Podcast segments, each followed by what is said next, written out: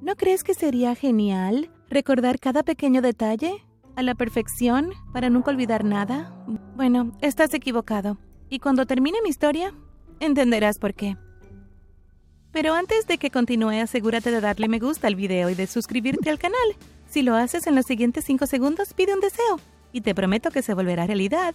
También presiona la campana de notificaciones. De alguna manera nací con la extraordinaria habilidad de recordar todo. Podía hablar antes de cumplir un año y al principio todos estaban obsesionados conmigo.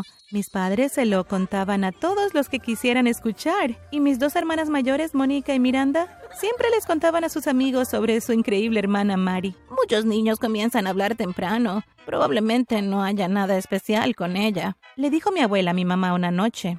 Aparentemente esto fue suficiente para convencerla de que yo era normal. Luego un ladrón entró a nuestra casa. Mis hermanas estaban en la escuela, mi papá en el trabajo y mi mamá en la ducha. Yo estaba en mi cuna viendo los ojos de mi peluche favorito cuando vi a un hombre alto vestido de negro que estaba enfrente de mí. No grité, solo fingí ser un bebé tonto.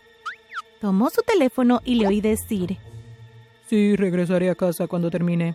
Sí, 24 Park Lane, quinto piso, segunda puerta. Tendré un gran cargamento para que lo vendamos pronto. Me hizo una mueca y luego bajó las escaleras.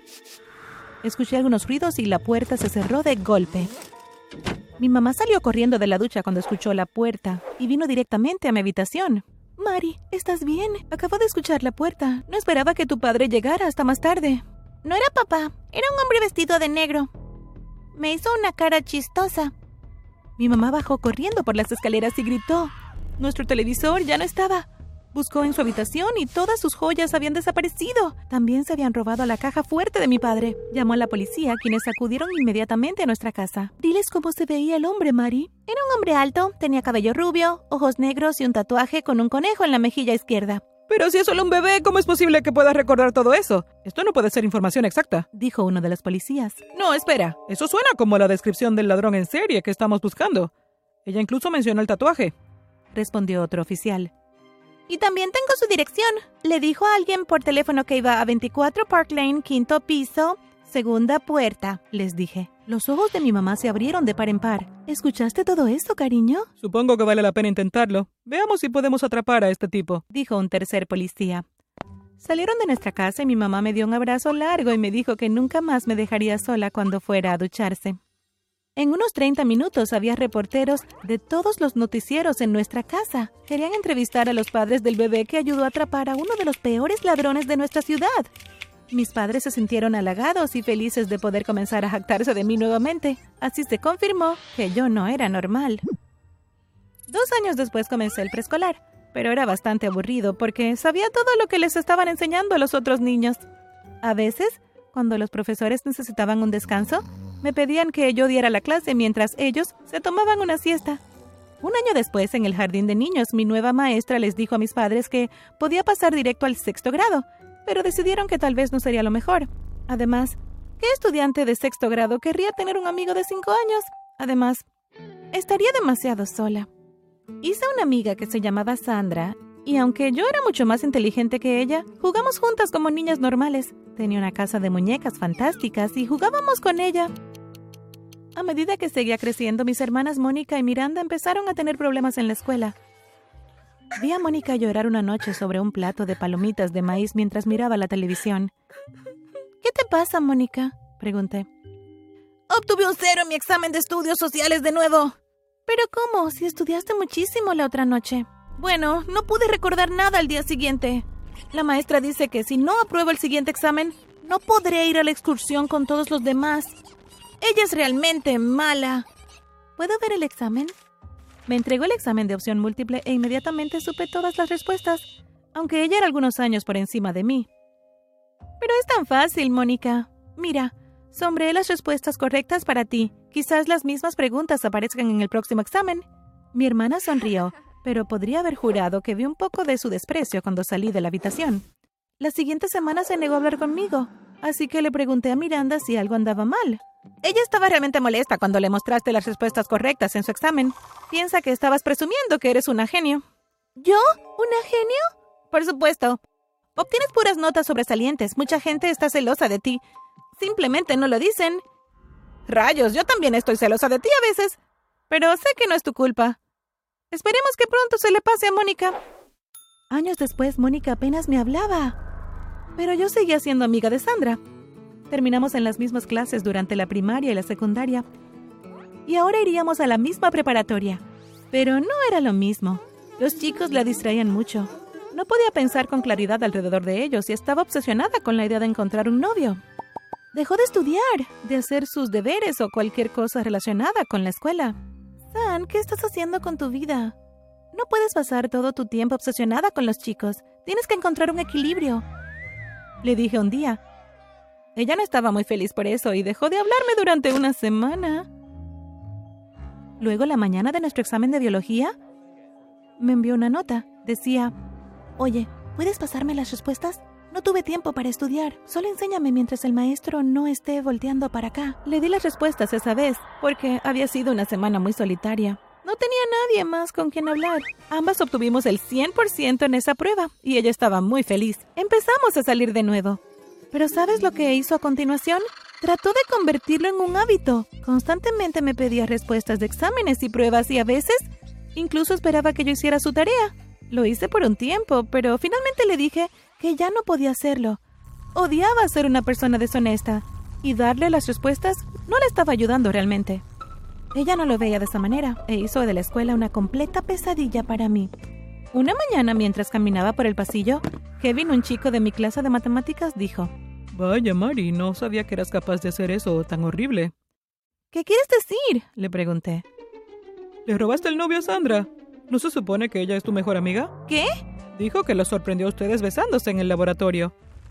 Eso es ridículo. Ella ni siquiera tiene un... Eh, pero Kevin se fue antes de que yo pudiera terminar. Ese día todos me señalaban con el dedo y me llamaban la roba novios. La semana siguiente hubo un nuevo rumor. Sandra les había dicho a todos que robé 100 dólares de su bolso.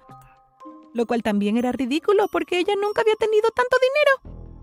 Continuó difundiendo rumores y después de un mes nadie en la escuela me hablaba.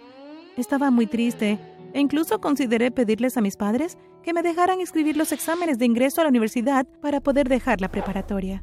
Mónica todavía no me hablaba, así que decidí hablar con Miranda sobre mi situación durante el desayuno. Tal vez haya algo mal con ella. ¿Has tratado de hablar con Sandra? Dejó de hablarme por completo y luego comenzó a difundir estos rumores. Tengo muchas ganas de arrojarle un cubo de pintura a la cara, pero también extraño a mi amiga. Ha sido mi mejor amiga desde el jardín. Bueno, tal vez deberías tratar de hablar con ella para averiguar exactamente qué es lo que está mal. Entonces puedes decidir si poner fin a la amistad para siempre o intentar que funcione. Seguí el consejo de mi hermana y caminé hasta la casa de Sandra esa noche. Cuando llegué allí, todas sus luces estaban encendidas y pude verla parada en su sala. Me tomó tiempo darme cuenta de que había una mujer de pie junto a la ventana mirando hacia adentro. Me acerqué a la puerta y toqué el timbre mientras la miraba con extrañez. Tan pronto como me vio, se fue. ¿Qué es lo que quieres? dijo Sandra mientras abría la puerta. Mm, Alguien estaba ahí parado, mirando por la ventana. Sí, tú, la rara. ¿Por qué estás aquí en mi casa? Solo quiero hablar. No entiendo cómo es que fuimos mejores amigas y ahora somos algo así como enemigas. No entiendo qué hice mal. ¿Y por qué me estás tratando de esta manera? Es porque eres una nerd y una perdedora. Crees que eres mejor que todos porque tienes una memoria perfecta. Bueno, eso es todo lo que tienes. No eres hermosa y nunca tendrás tantos chicos como yo. Buena suerte haciendo algo de ti misma sola por ser inteligente. Estoy segura de que tu memoria perfecta dará sus frutos algún día. Ahora vete. Tengo mejores cosas que hacer. Luego procedió a cerrarme la puerta en la cara. Lloré todo el camino a casa y cuando llegué estaba realmente enojada. Pero mi estado de ánimo cambió tan pronto como entré a la sala de estar. ¡Wow! Mira esto, Mari, dijo Miranda. Estaba viendo las noticias. Un periodista acababa de explicar que una prisionera se había escapado y que era muy peligrosa. Su foto apareció en la pantalla y jadeé. Era la misma mujer que estaba mirando por la ventana de Sandra. ¡Oh, Dios mío! dije. ¿Qué? respondió Miranda. Nada, nada en absoluto. Sonreí y pensé que esto debería ser emocionante. Podría llamar a la policía y tratar de proteger a Sandra, pero ella era muy grosera conmigo. ¿Por qué debería preocuparme por ella? En cambio, decidí averiguar todo lo que pudiera sobre esta mujer y por qué había decidido presentarse en la casa de Sandra. La semana siguiente busqué en Internet. Fui a la biblioteca e incluso a la estación de policía para ver si podía conseguir sus registros. Probé suerte y finalmente mi arduo trabajo rindió sus frutos. Su nombre era Katie Young. Había sido arrestada por actividades relacionadas con pandillas, pero la parte más interesante de su historia era que, antes de ser arrestada, había dado a luz a una niña. Empecé a conectar los puntos. Sandra no se parecía en nada a sus hermanos o padres, pero sí se parecía mucho a Katy. Tenía que averiguar si mis sospechas eran correctas. Descubrí más sobre la pandilla de Katy y llegué al punto en que pude identificar a las personas que formaban parte de ella. Los busqué por la ciudad Memoricé sus rasgos faciales y lo que hacían durante el día. Entonces me acerqué a uno de ellos un día. Su nombre era Carlos y trabajaba en una tienda de conveniencia que quedaba cerca. Necesito hablar con Katy, le dije. ¿De qué estás hablando? Sé que sabes dónde se esconde. Escucha, no soy policía ni nada. Se trata de su hija. Por favor, confía en mí. No soy peligrosa. Dudó por unos segundos y finalmente me dijo. Ok, vuelve aquí alrededor de las siete. Yo te llevaré ahí. Esa noche Carlos me estaba esperando afuera. Un coche negro se detuvo y me subí. Nos alejamos unas cuantas cuadras hasta que llegamos a una casa que no se veía para nada sospechosa. Katy nos esperaba adentro, luciendo muy confundida.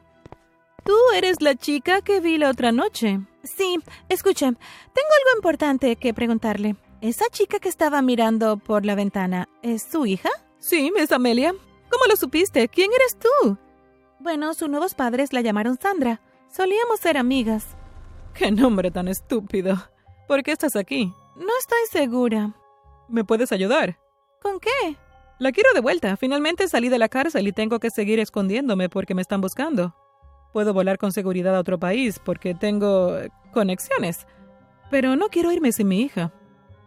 Ahora probablemente estés pensando que Sandra, quien realmente creía que las personas con las que vivía eran sus padres biológicos, odiaría volar con una mujer que era una extraña.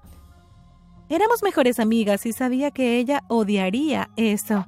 Pero sentí que había ganado el premio gordo. Después de haber sido tan mala conmigo, merecía ser secuestrada por una extraña. Y tal vez, si ella se iba, la gente de mi escuela dejaría de ser tan grosera conmigo. Así que lo hice.